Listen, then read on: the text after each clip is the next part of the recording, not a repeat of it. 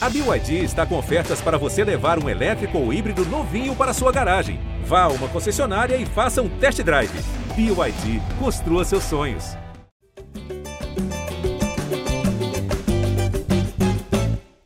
Alô, você ligado no GE. Globo, alô, você ligado no GE Fluminense, está entrando no ar mais uma edição do podcast da torcida tricolor, edição 235.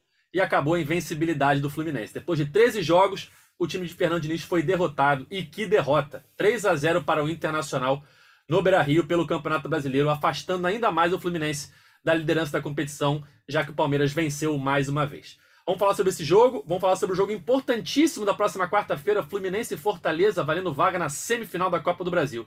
Então já chamo ele, o comentarista preferido da torcida tricolor, Cauê Rademacher. Salve Edgar, salve galera tricolor. Resultado bem ruim, com uma atuação muito ruim do Fluminense, né? Contra o Internacional. Muito tempo a gente não vê o Fluminense jogando tão mal um jogo. Se bobear, a pior atuação do Diniz.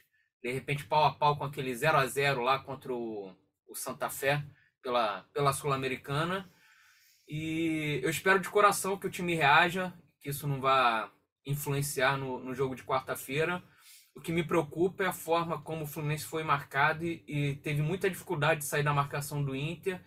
Isso já aconteceu em alguns jogos recentes. O Fluminense está ficando um time visado né, demais pelos adversários. Foi bem marcado em vários momentos pelo Cuiabá, teve dificuldade. Contra o Santos também no primeiro tempo lá na Vila Belmiro. E torcer para o Fluminense, o Diniz, tirar coelhos da, da cartola para o Fluminense conseguir voltar a jogar bem e continuar nessa caminhada da Copa do Brasil, que é fundamental passar pelo Fortaleza. Eu já vinha falando em alguns podcasts que eu via o Fluminense perto de um tropeço bobo, né? Como, por exemplo, um empate contra o Cuiabá no Maracanã. O Fluminense acabou vencendo de 1 a 0 Acabou não acontecendo um tropeço bobo, mas acabou acontecendo uma derrota forte fora de casa contra um adversário difícil, né? Uma porrada, um 3 a 0 um jogo que o Fluminense não jogou nada. Enfim, fim da invencibilidade, mas foco na quarta-feira que tem Copa do Brasil.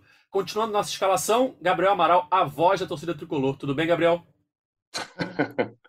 Eu ontem, Edgar, te homenageei no, no vídeo da voz da torcida, né, do pós-jogo, ao me perguntar se estava tudo bem no, no, no final da partida. E aí a minha resposta foi: sim, tô felizão, igual o Bruno Fratos na Olimpíada. Foi, foi mais ou menos isso. Acho que essa é, é, essa derrota corta é muito do que o Cauê falou, né? Para abertura, acho que não tem muito além do que colocar, mas eu vou colocar aqui, então, já que a gente falou muito do time, né? Vou colocar um ponto já para começar a, a, a, dar o abre aí, né? Felipe Melo não pode ser a solução do Fluminense sempre vindo do banco. Hoje eu diria que ele está num nível em que ele não pode nem jogar, mas muito menos ser a solução. E vou dar uma opiniãozinha polêmica aqui. O Wellington hoje faz mais sentido do que Felipe Melo entrando no jogo. É isso. Opinião polêmica. Vamos lá, continuando e fechando a nossa escalação, Gustavo Garcia, que acompanha o dia a dia do Fluminense no GE. Globo. Tudo bem, Gustavo? Tudo certo, Edgar, Cauê, Gabriel, tricolores do Céu da Terra. Uma derrota muito complicada, né? O Fluminense completamente dominado pelo Inter. Quem acostumou-se a ver os jogos do Fluminense, né? Nessa era do Diniz, no dinizismo, é, viu um time sempre mesmo que não jogando é, o melhor do dinizismo, mas sempre dominante, com posse de bola e caiu nas garras aí desse Inter do Mano Menezes. Eu acho que assim é, é aquele velho ditado até clichê, né? Uma derrota não diz que tá tudo certo, uma vitória não diz que tá tudo certo, assim como uma derrota não diz que tá tudo errado, né? Acho que o Fluminense caiu, termina sem invencibilidade aí de 13 jogos, mas assim, acho que não há motivos também para ter arrasada, né? Acho que a gente já vinha até falando sobre essa queda de rendimento, batendo nessa tecla aqui no podcast também, que o time não vinha rendendo tanto como é, em outros jogos, mas assim, acho que é natural uma oscilação, é, essa derrota ia acontecer em, um, em algum momento, e aconteceu em um momento que, digamos assim, no Campeonato Brasileiro também tem aquele discurso de que todos os jogos é, são finais, mas assim, o Fluminense perdeu essa invencibilidade no momento que, digamos assim, podia perder, né? Um jogo fora de casa, contra um adversário qualificado. É, pior seria se fosse na quarta-feira, né? Mas o Fluminense agora precisa já arrumar a casa, ordenar tudo, porque quarta-feira, eu diria aí, pegando o bordão de Cauê Rademacher, é o jogo mais importante da história do Fluminense. Bom, foi uma pancada, né? Um 3 a 0 fora de casa, uma derrota doída para a torcida do Fluminense. Depois de uma invencibilidade muito boa de 13 jogos, mas uma derrota é, difícil de, de engolir, né, pelo que o Fluminense não jogou. Como o Cauê falou, foi provavelmente o pior jogo do Diniz, talvez até o pior jogo do Fluminense no ano, né? Tá ali disputando. Se não for o não, pior, foi um dos piores. Não, não, não. Olha, a competição é muito forte. Eu, eu, olha, eu já veio cinco aqui um na dos cabeça. piores, sabe? não? Aí, aí sim, aí sim. Entra no hall ali, senta na mesa. Tá no, Agora, tá no top amigo, 3? Pagar a conta não paga e nem a pau. Top 3? Não sei. Ah, ah, eu não sei, porque até assim, o Edgar até ia falar no Abre, é, mas é, é, tem um jogo pra mim, que agora de manhã eu tava pensando nisso, olha só como é que foi triste a minha, a minha manhã, né? É, que é um jogo muito parecido, ainda com a Abel, não sei se vocês concordam. Júnior de Barranquilha na Colômbia 3 a 0 Eu- Eu achei um jogo muito igual, assim, do fato do Fluminense em momento nenhum ter tido chance de gol, ter sido um 3 a 0 que obviamente o, o, o resultado é construído ali, tipo, só foi 3 a 0 porque é de um lance no último minuto e tal. Então, é, é, também o resultado ali em si reflete o que foi o jogo, mas foi elástico mais no final. É, enfim, um, um, um time apático, acho que foi bem parecido, né? Verdade, foi bem parecido mesmo. Até esse lance do final que você falou, um erro bobo ali, o 3 a 0 num jogo que parecia que seria 2, mas enfim, foi um jogo muito ruim do Fluminense lá contra o Júnior e agora contra o Internacional. O Fluminense em nenhum momento, como o Gabriel falou, é, teve chance de gol. A única chance que eu lembro foi no segundo tempo, no comecinho do segundo tempo, quando o Fluminense tentou ensaiar uma reação, um escanteio que o Martinelli desvia na primeira trave e o Cano não alcança na segunda. Mas fora isso, o Internacional soube controlar o Fluminense, soube marcar bem o Fluminense, soube deixar o Fluminense desconfortável em campo. E o Tricolor teve muita dificuldade para sair, de, sair lá de trás, sair com a bola. Enfim, quase não conseguiu atacar. E foi atacado. O Inter criou suas chances e fez 3 a 0 No primeiro tempo, abriu o placar com uma bomba do Bustos, lateral direito. No segundo tempo, chegou a ter um gol anulado, um lance até bem daqueles que o VAR não te convence de que estava impedido, sabe? Um lance bem parecido com aquele do Cano contra o Fortaleza, que a gente reclamou bastante. Enfim, aqueles lances que se fossem contra o Fluminense, com certeza a torcida, a torcida tricolor ia chiar.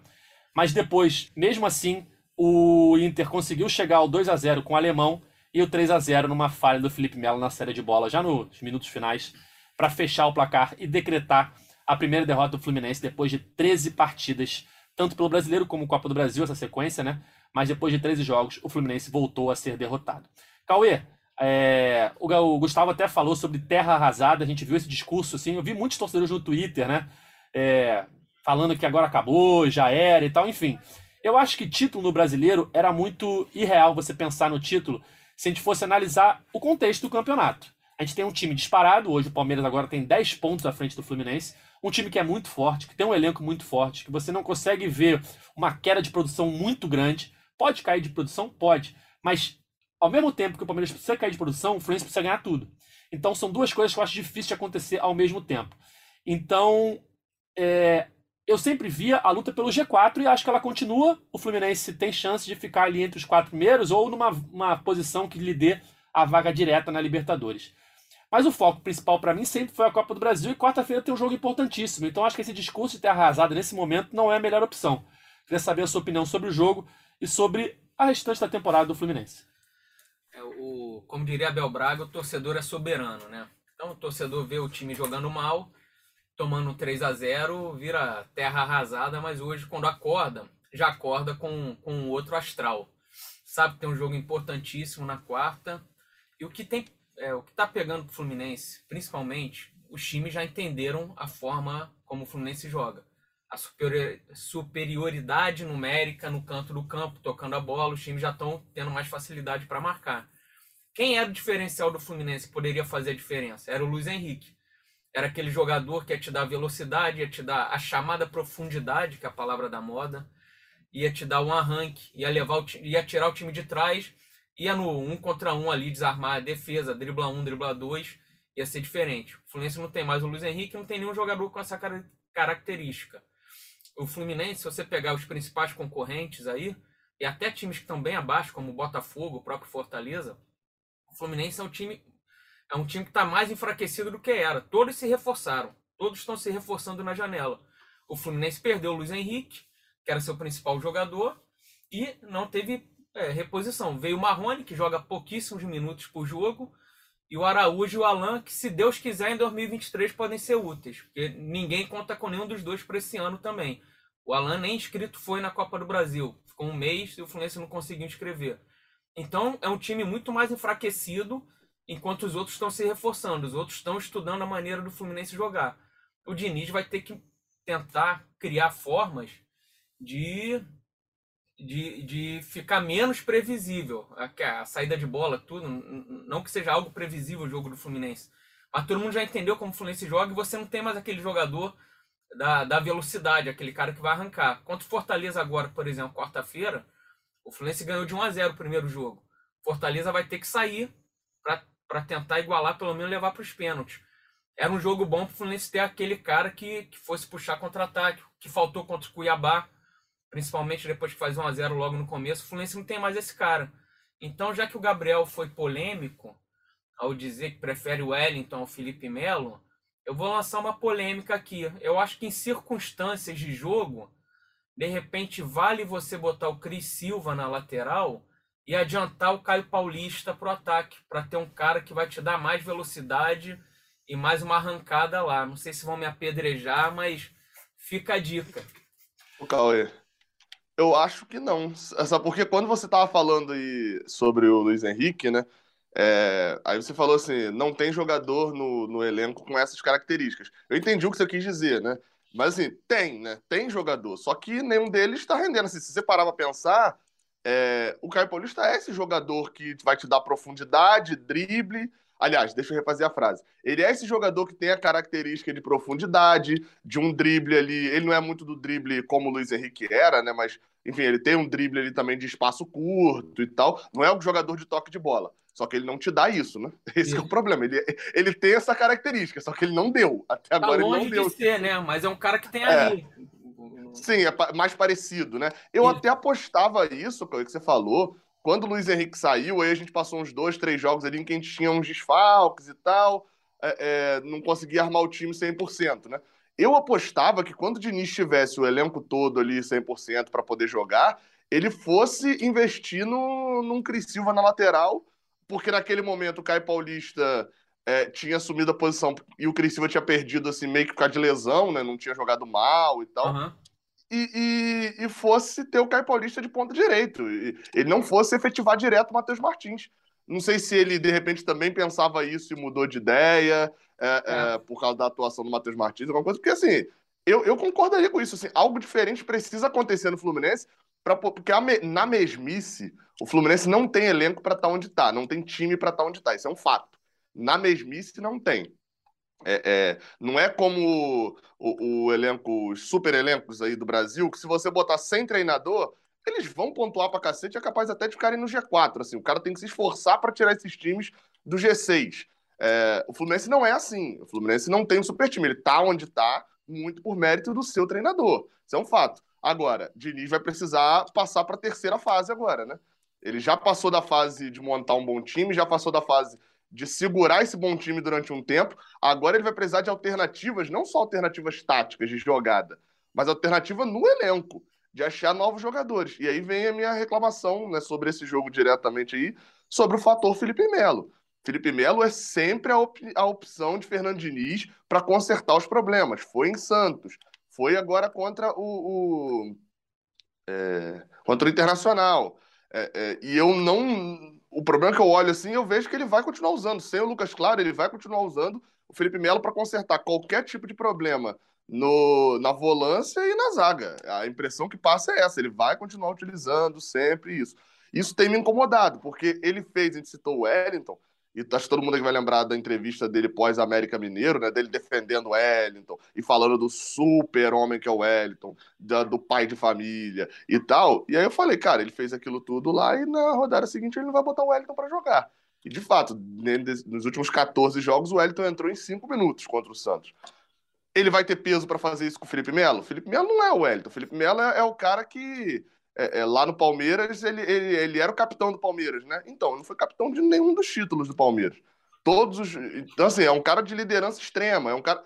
Será que esse, ele vai ter peito para botar esse cara, deixar esse cara sem jogar direito? Eu, eu confesso que eu não sei. Se fosse qualquer outro treinador, a maioria dos treinadores vai falar: não. Fernando Diniz, eu não sei. Assim, eu espero que sim. Bom, Olha, eu, rapidinho, Gustavo. Eu tenho a impressão pode falar, pode falar. de que o Diniz tentou fazer a mesma coisa que ele fez no jogo contra o Santos, né? O Fluminense estava perdendo por 1 a 0 no intervalo. Naquele jogo contra o Santos, ele tira um zagueiro e coloca o André, o perdão, Martinelli. Nesse jogo, o Martinelli já estava em campo, porque o Nonato não pôde jogar, já que ele é emprestado pelo Internacional. Então, quem ele tinha no banco de volante para colocar no lugar de um zagueiro e tentar deixar o time um pouco mais ofensivo? Felipe Melo. Tinha o Iago, não? Tinha o Iago também, mas o Iago não joga. Ah, mas o Iago, é. É, não é. é. primeiro zagueiro também, não é primeiro volante também é, ele, fazer ele, essa função. Ele poderia ter colocado o André de zagueiro, como ele fez contra o Santos. E aí. Ah, é. E botado o Iago. O Iago, Martinelli ajuda na saída de bola ali e já, já atuou assim várias vezes e, e, colo, e, colocava o Iago, mas o Iago não joga nunca. É, verdade. Mas, enfim, de qualquer forma, ele tentou, acho que, fazer a mesma coisa, só que não deu certo. Porque uma coisa é você botar o Martinelli em campo e o André tá ali com a vitalidade dele, com a movimentação dele para jogar como zagueiro. Outra coisa é o Felipe Melo. É, o Inter também é um time melhor que o Santos. O Inter, enfim, é, não deu nada certo nessa, nessa mudança que ele tentou no segundo tempo. Eu acho que o Fluminense ficou ainda mais exposto, porque o Felipe Melo sofreu ali com as bolas enfiadas, com os lançamentos longos.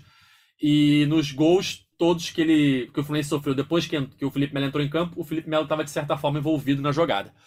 Gustavo, você ia falar? É, o que, que mais preocupou ontem é, nesse jogo, nessa atuação do Fluminense, já pensando no futuro, né? Pensando em quarta-feira contra o Fortaleza? Eu acho que foi realmente é, variações, né? O time conseguir se adaptar ao jogo é, pelo que o Inter estava propondo, né? O Inter assim, pelo menos na minha visão, eu acho que, sim, claro, o Fluminense fez uma partida muito ruim, mas o Inter também tem muitos méritos, né? O Mano tem muitos méritos, assim, eu acho que o Inter conseguiu anular bem o jogo do Fluminense, conseguiu é, ser superior no campo, é, no caso, campo ofensivo do Inter, no campo de defesa do Fluminense, conseguiu tirar a posse de bola. Todo mundo sabe que o estilo de jogo do Fluminense é um estilo de jogo com posse, e o Fluminense não conseguiu ter essa posse. Eu acho que essa marcação sob pressão do Inter também influenciou muito. Eu acreditava que até o time do Inter fosse diminuir isso no segundo tempo. Só que no segundo tempo, com o Fluminense saindo mais para o jogo, com a mudança, o Inter passou a explorar outra questão, né? O Fluminense ali no desespero para marcar, é, com essa mudança já, então tentou explorar as fragilidades do Fluminense, que era ali nas costas do Felipe Melo e tudo mais, que é um jogador que, que foi colocado para jogar na zaga. Então, assim, eu acho que o Inter soube se moldar muito bem de acordo com o jogo do Fluminense e o Fluminense não soube se moldar bem de acordo com o que o Inter estava propondo na partida. Então, assim, acho que é mais mérito realmente do Inter e, claro, o Fluminense tendo uma atuação muito ruim. Mas só complementando, assim, é, todo mundo já falou, né? O Fluminense não conseguiu entrar no mercado como outros adversários, como outras equipes que brigam na frente, ou até outras equipes que, se reforçaram aí para tentar fugir de um rebaixamento, uma colocação melhor no Campeonato Brasileiro assim, eu sempre vou bater na, na tecla. Eu acho que, assim, ah, depois de uma derrota, vir falar isso e tudo mais, mas, assim, é, eu acho que a solução para o Fluminense nos últimos anos, em muito tempo, foi Xerém, né? Xerém é sempre o caminho para o Fluminense. Quando ah, a grana não está curta, o time, isso já é uma realidade, todo mundo já sabe, o Fluminense não está conseguindo investir, tá, tá, tá, tá enforcado, é uma realidade do clube, não tem criar ilusão nenhuma, ah, bom momento, beleza, mas o time sofre com uma dificuldade financeira muito grande, isso já foi falado até mesmo pelo presidente, então, assim, eu acho que a solução é sempre Xerém.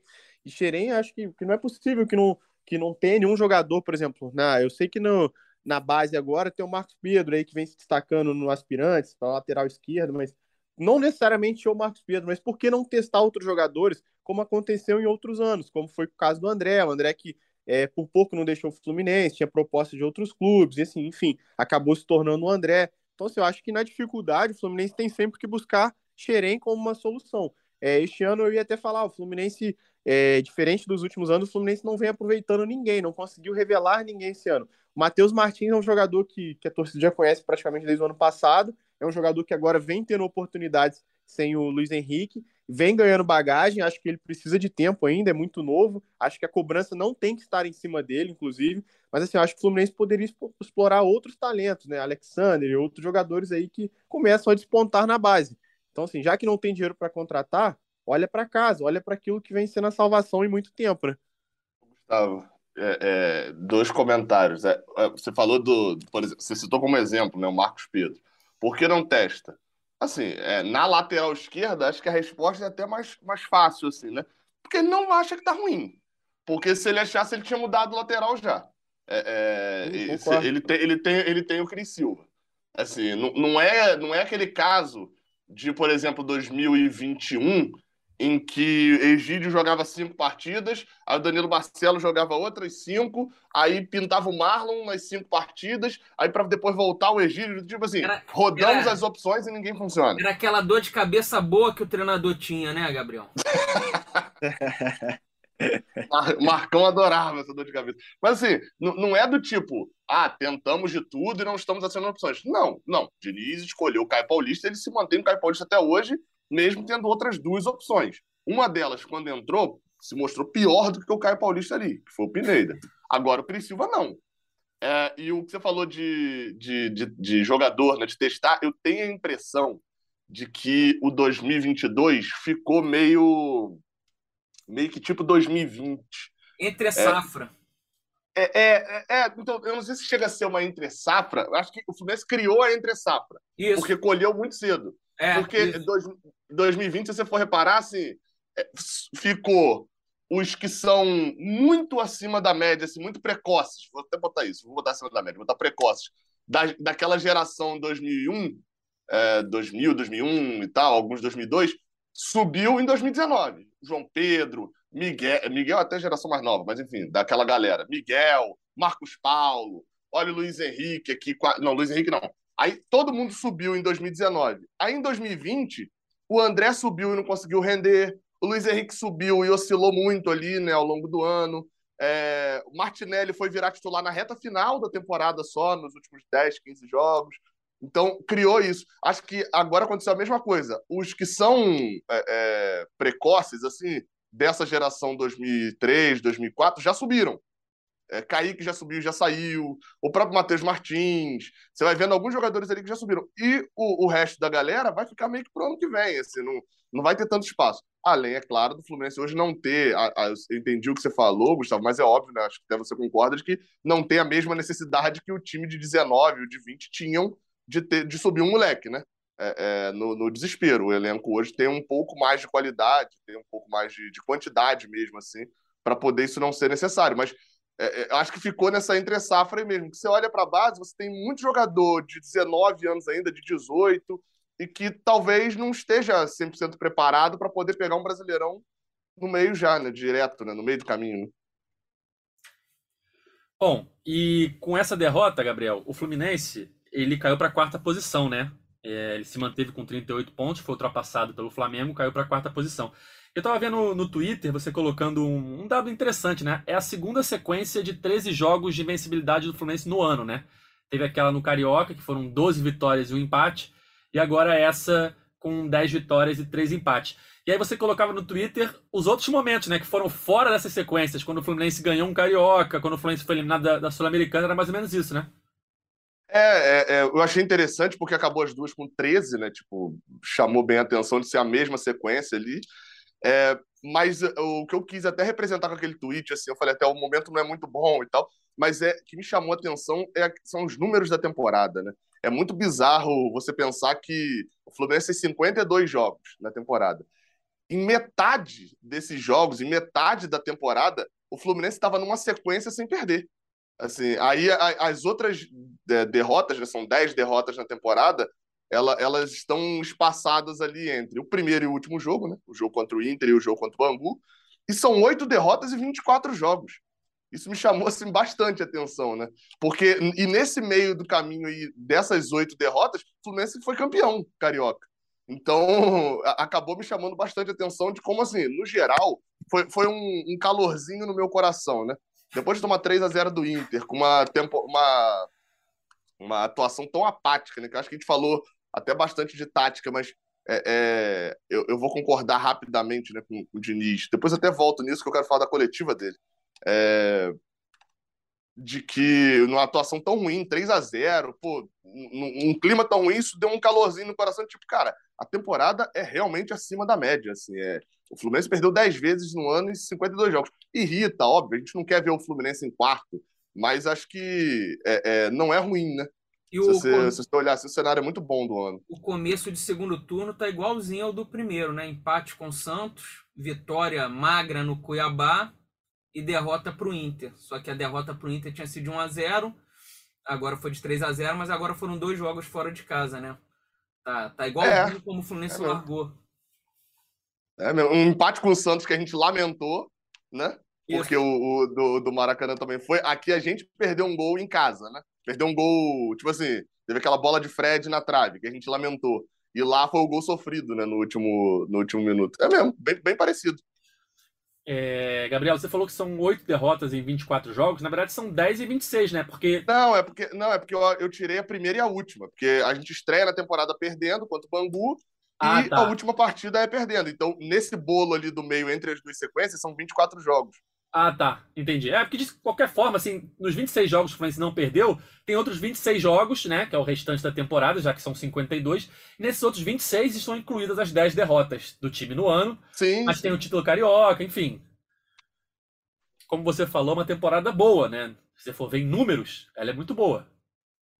É, não, é assim. O, o, o- sobre a coletiva que eu falei que ia tocasse nesse ponto, é, é- mais uma vez, assim, o Diniz na derrota, as coletivas dele são, são trágicas, assim, né? A gente deu sorte que, é, é, porque, assim, soa até arrogante, assim, algumas, algumas vezes, a forma como ele fala, porque ele, ele reclamou de algumas perguntas sobre Felipe Melo, sobre é, é, é, o Fluminense não ter encaixado, sobre, sobre algumas coisas ele reclama das perguntas dos jornalistas perguntando sobre possibilidades de derrota.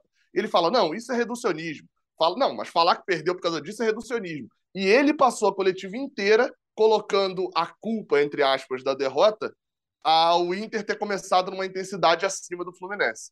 É, e isso me parece até um pouco de arrogância, porque, tipo, só o meu argumento que vale e os outros são reducionistas. E me parece até algo meio ruim, assim, em questão de gestão de grupo, porque não tem nada de errado. O errado foram os jogadores que entraram desatentos. Como o clima do Fluminense ele parece ser muito bom, eu acredito que isso tenha sido com ascenso.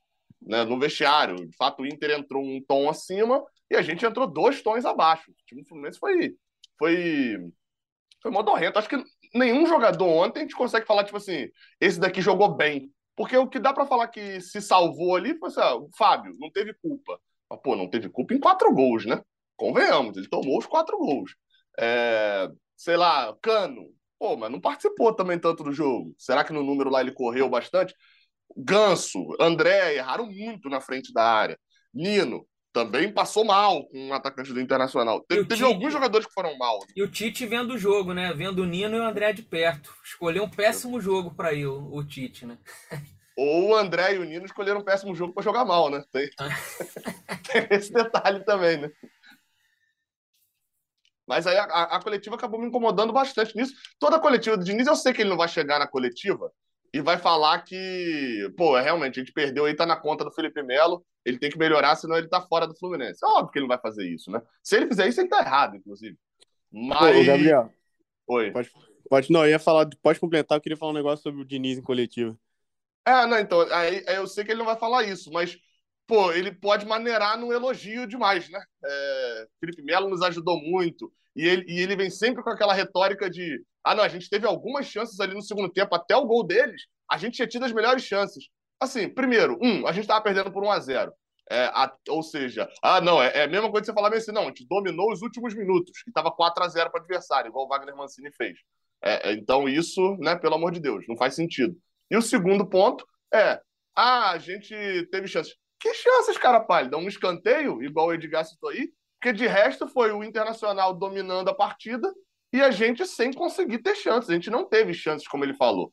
Enfim, então isso, isso me incomoda bastante, essa retórica na coletiva pós-jogo, mas acho que é só maluco que assiste coletiva, né? Então, Gabriel, eu fiquei com a impressão no segundo tempo que ele já começou a pensar no Fortaleza, porque ele tira muito rápido Ganso, Cano e Arias.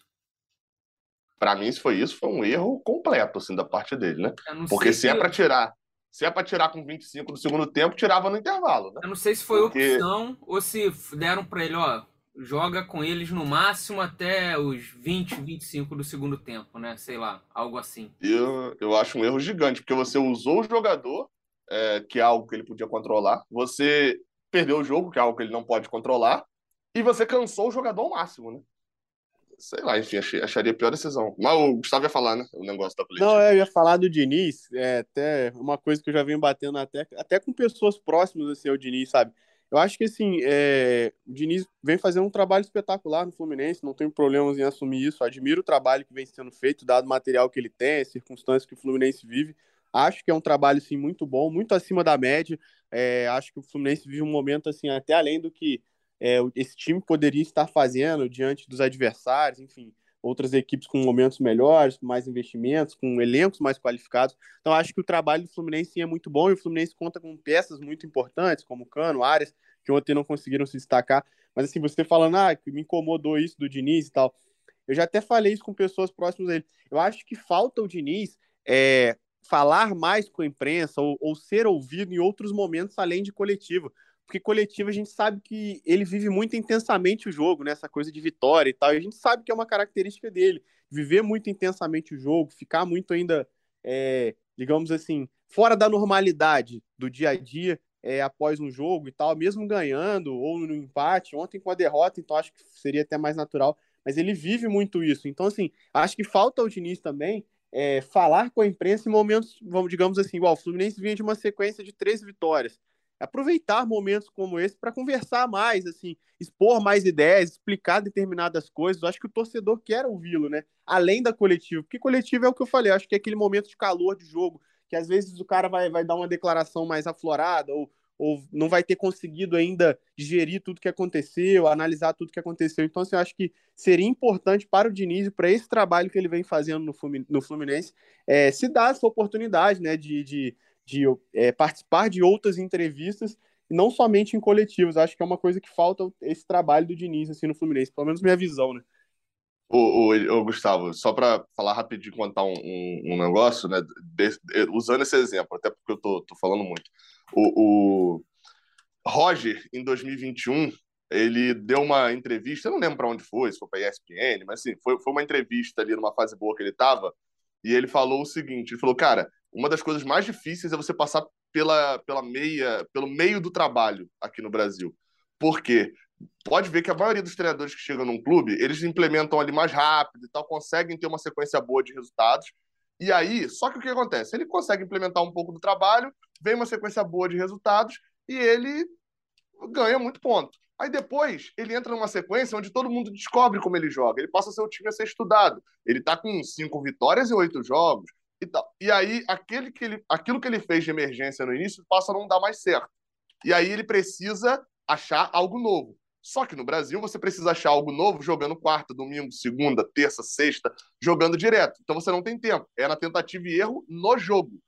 E aí o que, que acontece na tentativa e erro? Você erra às vezes. Só que o problema é que você erra uma, você erra duas, aí você tenta achar a solução na terceira, aí você só dá uma chance para algo que você pensou? Não dá. Você tem que perder o jogo de hoje e perder o de amanhã para saber que vai dar errado. Ou seja, você acaba não tendo uma sequência no trabalho, três derrotas seguidas, um empate, você está demitido e tchau. Essa entrevista de Roger, essa fala dele, isso não muda o trabalho de Roger ter sido ruim para mim no Fluminense, tá? Mas isso daí me fez ter 10% a mais de paciência com ele. Porque eu entendi o processo que ele estava passando ali naquele momento de tipo, é, ele tá tentando alterar e aí tá se perdendo um pouco nessas alterações. Aí para mim faltou qualidade e ele foi demitido. Para mim, ok. É o Gabriel. Tá. Foi... Mas, mas a entrevista fez diferença. Era só, só para completar. Vai lá. Não, o que me preocupou nessa atuação com o Inter é que o Fluminense vem de duas semanas cheias de trabalho, né? O Fluminense teve uma semana uhum. inteira, jogou com o Cuiabá, não fez uma grande partida, mas também não correu risco. É o Cuiabá também, que é um time fraco. Mas agora contra o Inter também foi outra semana, semana cheia, né? E que o Fluminense, a gente já concordou aqui, todo mundo, uma das piores atuações do ano. Me preocupou foi esse tempo que o Fluminense teve até para para descanso dos jogadores, para o Diniz conseguir treinar, encontrar alternativa e o Fluminense ter tido uma atuação tão ruim como teve. É, e aí fica a pergunta ao Diniz, né? Se o problema desse jogo foi intensidade, ele tem que explicar por que nos últimos 10 ou 12 dias o Fluminense fez, não fez uma viagem, só treinou e jogou contra o Cuiabá, porque o time dele perdeu tanto na intensidade para um time que foi para um mata-mata e meia-noite quase estava decidindo por pênaltis na, na última quinta-feira. Né? E a torcida vaiando antes do jogo, né? A torcida do Inter tava uma pressão, era um jogo bom pro Fluminense ter, ter, ter ganho. Tava tudo afeição. É, o que mais me preocupou foi essa questão do, de agora que o Fluminense teve uma semaninha, né? Teve um tempinho últimas duas semanas não jogou no meio de semana, né? Porque eram competições sul-americanas. É, e o Fluminense não ter conseguido bater de frente com o Inter. No mínimo, bater de frente com o Inter. O problema não é perder. Ainda mais depois de 13 jogos de invencibilidade, a derrota vai chegar em algum momento. O problema não é perder. Foi a forma como perdeu. A Fala isso pro Palmeiras. Hã? Fala isso pro Palmeiras, que a derrota vai chegar em algum momento. Aí, ah, mas, tá mas vai. A deles, a deles tá aí, tá aí lá em Curitiba aí, ó, para quem compra coisa internacional. Não, não, a, derrota deles não chega não. Muito por incompetência do Atlético, né? Tava com é, dois a mais. É, mas não perderam, né? Esse não, é o negócio. Sim. Palmeiras. Ah, você entendeu o que quis dizer, pô? Cara, você fica 20 jogos sem perder. Estatisticamente, a chance de você perder em algum momento é muito maior do que antes, entendeu? O do, tá do Palmeiras tá aconteceu alguma coisa com a derrota deles, não saiu para entrega até agora. A encomenda deles da, da enfim, derrota. Eu acho que o, o, que mais me preocupou nesse jogo foi a forma como o Fluminense perdeu. Mas enfim, como dizem muitos jogadores, o futebol te dá três dias depois a chance de uma nova história, né? uma revanche, entre aspas. Então, quarta-feira já tem Fluminense e Fortaleza pela Copa do Brasil, às 8 horas no Maracanã. Mais de 54 mil ingressos vendidos. Teremos casa cheia mais uma vez. O Fluminense jogando pelo empate para chegar na semifinal da Copa do Brasil. Venceu por 1 a 0 lá em Fortaleza. Se perder por um gol de diferença, teremos decisão nos pênaltis. Se empatar ou vencer, o Fluminense está classificado. Então vamos falar sobre esse jogo. O que vocês estão esperando para essa partida? Que vai ser dificílima, na minha opinião. O Fortaleza não tem time para estar tá onde ele está no Brasileirão e onde ele estava até pouco tempo, que é a zona do rebaixamento. É um time que tem bons jogadores, é um time que está crescendo de produção nas últimas rodadas, vem de três vitórias seguidas no Campeonato Brasileiro, um time que chegou nas oitavas de final da Copa Libertadores, enfim, a vantagem que o Fluminense conquistou lá no Ceará foi importantíssima, aquele 1 a 0 mas eu acho que no Maracanã não vai ser fácil. O Fluminense tem que jogar futebol, tem que jogar bem, tem que contar com o apoio da torcida para conseguir confirmar a vaga na próxima fase. Cauê? Cara, eu acho que vai ser bem difícil. O Fortaleza, como você disse, não era para estar na situação que estava vivendo aí no Brasileiro. Vem de uma vitória no Clássico com, com o Ceará. A torcida comemorou pra caramba, os jogadores com a torcida. Então, um time que vem empolgado, tá com o mesmo treinador há algum tempo já. A diretoria resistiu, não mandou o treinador embora, nem com eliminação de Libertadores, nem com lanterna do Brasileiro. É um time que se reforçou. Eu acho que vai ser um jogo bem difícil. Eu acho que a torcida do Fluminense vai ter que ter muita paciência nesse jogo é, é, não queimar a largada, assim, começar a vaiar jogador cedo. Acho que vai ser um jogo que a torcida vai ter papel fundamental. Vai ter que cantar o louco da cabeça, plenos pulmões aí, desde o primeiro tempo, para empurrar o time. E, e, que o Fluminense consiga ter a intensidade que o Diniz diz que faltou e que consiga. O Fortaleza vai vir preparado para marcar o ponto forte do Fluminense. O Fluminense consiga encontrar saídas para conseguir um desafogo ali no ataque e, e, largar na frente. Você saindo na frente nesse jogo 1 a 0 já tendo 1 a 0 da ida, lembrando ao Edgar que sempre pergunta, não tem gol fora, então o Fluminense dá um passo gigantesco aí para chegar numa semifinal. Gabriel? É, eu, eu, eu, esse jogo para mim ele tem, sabe aquele jogo desnecessário, assim entre aspas, porque ele só pode trazer algo ruim para o Fluminense. Porque nesse período aí todo, desde o sorteio até o jogo contra o Inter, o Fluminense foi tratado como muito favorito para esse confronto, né? É, então a torcida do Fluminense, mesmo que obviamente respeitando Fortaleza, entendendo, Fortaleza é a grande sensação dos últimos anos do futebol brasileiro, enfim, então mesmo com isso tudo, é, a, o, o, torcedor do Fluminense ele tinha lá dentro tipo o caminho está aberto para semifinal. Quando a gente ganha por 1 a 0 e vem numa sequência de vitórias e tal, o torcedor do Fluminense tem a certeza de que o caminho está aberto para a semifinal. E, novamente, isso aí não é desrespeitando o adversário, né? Muito mais no, na, naquela parte que você não fala, você só sente. E, e por que, que eu estou falando isso? Porque parece que a, a, a, classificação a gente já tinha. E agora está faltando o. A, tipo assim, se não concretizar a classificação, a, a, gente vai ter um, cenário muito ruim. Muito ruim mesmo, assim. É, é, eu acho que esse jogo, por que eu falei que ele é desnecessário? Porque ele só tem como dar ruim. Se o Fluminense se classificar, ok, se for uma goleada, então uma exceção, beleza. Mas se o Fluminense se classificar, é, é mais do que obrigação, já tinha feito 1 a 0 E se o Fluminense for eliminado, eu acho que esse jogo tem potencial para ser, assim, é, é, o jogo a ser lembrado nessa temporada nível Olímpia. Porque é o jogo que pode destruir a temporada do Fluminense, pode transformar a temporada do Fluminense em ruim. Fala isso não, fala isso título. não que atrai. Fala isso não que atrai, é, é, enfim, mas, mas, é, mas é, é nesse nível assim. É, é, uma eliminação, e ainda no Maracanã e etc., é, seria, acho que é, o frisson da torcida, o frisson negativo, seria para esse nível. Gustavo, tem um outro detalhe também desse jogo que torna ele mais difícil ainda. É, essa reação do Fortaleza no Campeonato Brasileiro dá uma tranquilidade a mais para o time. E com certeza eles vão levar a campo na quarta-feira um time diferente do que foi a campo lá no Castelão.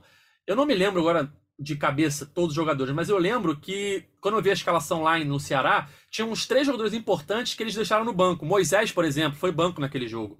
É, e com certeza os jogadores agora serão titulares, porque a Fortaleza já se recuperou um pouco no brasileiro, não está mais tão desesperado, conseguiu sair da zona do rebaixamento. Se não tivesse tido resultados bons nas últimas rodadas, tivesse desesperado ainda, talvez segurasse esses jogadores pensando na próxima rodada do Brasileirão. E agora, como deu uma aliviada, eles podem pensar, pô, por que não tentar classificar na Copa do Brasil, né? A gente tem chance, perdemos só de 1 a 0 Então eu acho que vai ser um jogo muito mais difícil. É, eu acredito que, que, seja um jogo totalmente aberto mesmo. Fortaleza vem de uma crescente, eu acho que vem com uma confiança muito grande. É, acho que o time, assim, ele dava mostras que, que não merecia estar na situação que estava. É, eu acho que assim, acho que até aquela questão que já foi muito debatida, né? É, é um time que se preparou, mas não se preparou para disputar tantas competições ao mesmo tempo, né? E o Fortaleza vinha sofrendo com isso. É, era um ano diferente para o Fortaleza, mas assim, eles acabaram não, não tendo forças, que é uma realidade de muitas equipes, né? E acaba que até mesmo do Fluminense, né? De ter que brigar em várias frentes sem ter um investimento tão grande como outros adversários ali mais qualificados, no sentido de ter um elenco maior, ter mais investimento, enfim. Mas eu acho que o Fluminense precisa tomar muito cuidado com esse jogo. Vai entrar com a vantagem, mas é uma vantagem mínima, que não, não reflete muita coisa. Eu acho que um gol do Fortaleza pode mudar totalmente o panorama do jogo. Então, assim, é, o Fluminense precisa ter muito cuidado. E eu acho que mais do que nunca é hora da torcida mostrar sua força, né? E lembrar até mesmo aquela faixa ali que, que figurou no, nos estádios no, na época que o Fluminense lutava contra o rebaixamento em 2009, né? Nas boas é, te apoio, nas más te amo, né? Então o time perdeu, perdeu a invencibilidade, mas nem tudo está perdido. Então acho que é hora da torcida abraçar, apoiar, acreditar, como vem fazendo, né? Vem fazendo grandes festas e o Fluminense vai precisar muito da torcida. Assim, espero que o Fluminense é, entenda a proporção desse jogo e entenda que com essa dificuldade no Campeonato Brasileiro, ele pode estar aí a, a contando esse jogo de Fortaleza cinco jogos de um novo título, né? Que poderia ser realmente a coroação dessa temporada. Então, acredito que o Fluminense tem que tomar muito cuidado e muito preparado para essa partida, porque é um jogo que, que promete. E a tendência é que o Fluminense vá com o seu time força máxima, né? O Nonato não jogou contra o Inter, volta contra o Fortaleza. E a tendência é que o Diniz mande a campo aquele time que a torcida já conhece de cor, né? Fábio, Samuel Xavier, Nino Manuel e Caio Paulista, André Nonato e Ganso, Arias, Matheus Martins e Cano. Então é isso, galera. Vamos chegando ao fim de mais uma edição do podcast GE Fluminense. Quarta-feira tem decisão, 8 horas da noite no Maracanã, casa cheia, Fluminense Fortaleza, valendo vaga na semifinal da Copa do Brasil. Cauê Rademacher, é o jogo mais importante da história do Fluminense? Sem dúvida, é um jogo que vai te deixar quatro jogos do, do título nacional. O Fluminense pegaria numa outra fase Atlético Goianiense ou Corinthians, sendo que o Atlético Goianiense ganhou de 2 a 0. Por mais que o Fluminense seja freguês do Atlético Goianiense, não seria nem ele nem o Corinthians seriam adversários que o Fluminense poderia ganhar tranquilamente também e você estaria numa decisão nacional. Então é, não chega a ser divisor de águas dessa vez, mas é o jogo mais importante da história. A massa já comprou esse barulho, a massa vai ao estádio e será 1 a 0 Fluminense. Gabriel Amaral, muito obrigado pela participação mais uma vez. Valeu, valeu. É isso. Não tem eu concordo aí com o Cauê, jogo importante. É, ganhar, é, classificar, tem que entrar para classificar nesse jogo, é não ter o dano irreversível, né? Porque a derrota para o Inter se recupera três pontos aí, de um jeito, ganha do Palmeiras, sei lá. Mas o, a eliminação você não recupera. Então é não ter o dano irreversível na quarta-feira e, e aproveitar a sequência que vem depois, que são dos próximos seis jogos no Brasileirão, cinco serão no Maracanã. E a viagem é, é contra o Atlético Paranaense em Curitiba, três dias antes do Atlético decidir a semifinal contra o Palmeiras. Então, muita possibilidade de, de pegar um time reserva. Então, é aproveitar essa abertura que o Brasileirão vai dar depois para tentar pontuar ao máximo e, e ficar forte nessa briga pelo G4. Gustavo, valeu pela participação. Valeu, Edgar. É isso que tudo foi que todos falaram aí.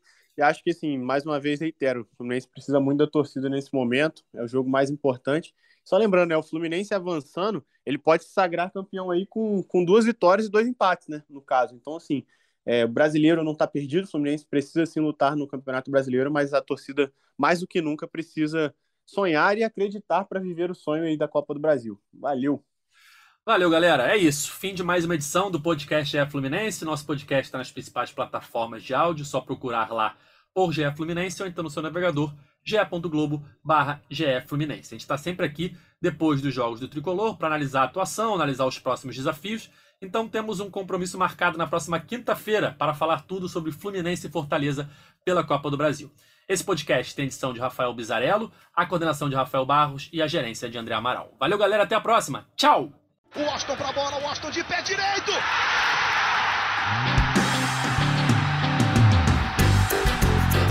Sabe de quem? Do Fluminense! Do Flusão, do tricolor das Laranjeiras. É o GE